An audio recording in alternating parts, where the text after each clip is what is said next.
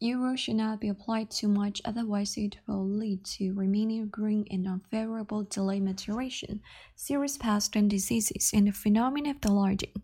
The flowering period is the period in which the rice panicles are extended from the leaf sheath at the top of the rice plants to the full bloom of the rice panicles. After the heading, according to the growth and weather condition of super rice, it has to decide whether to use granule fertilizer of the Leaves are overall yellow and the weather is fine. 0.5 kg of the urea per mu adding 200 grams of the monopotassium phosphate with 50 kg of the water should be spread on the leaves. If it's cloudy and rain, don't apply it. The demand for the moisture of the heading period is second only to that of the budding stage. In order to satisfy the water supply, it also has to keep about 3 centimeters water layer in heading stage to prevent and control rice blast, sheath blight, false smut, rice leaf roller, uh, chilo, suppressalis, uh, and citrus. 100 g of the 40 isophosphoryl concrete, and 50 kg of the water is uniformly spread to rice.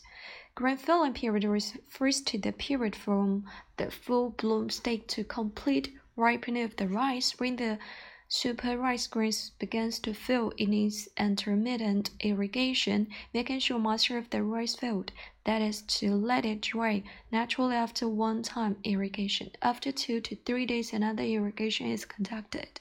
Repeat in this way until the rice matures, usually about a week before the harvest. Turn off the water for ease of the harvest. What to do to ensure timely harvest? For early harvest, the grain filling is not enough and the rice yield is low. How about late harvest? It is easy to have the grain shattering or more broken rice. Therefore, we'd better harvest when the grain is 90% yellow mature, which means 90% of the grain is golden.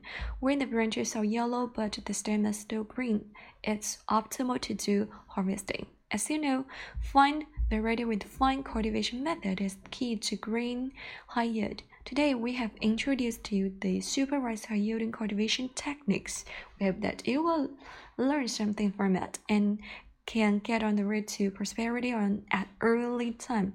So, okay, that is the end of the today's study. Thank you so much for watching. If you want to know more, please contact with us. See you next time.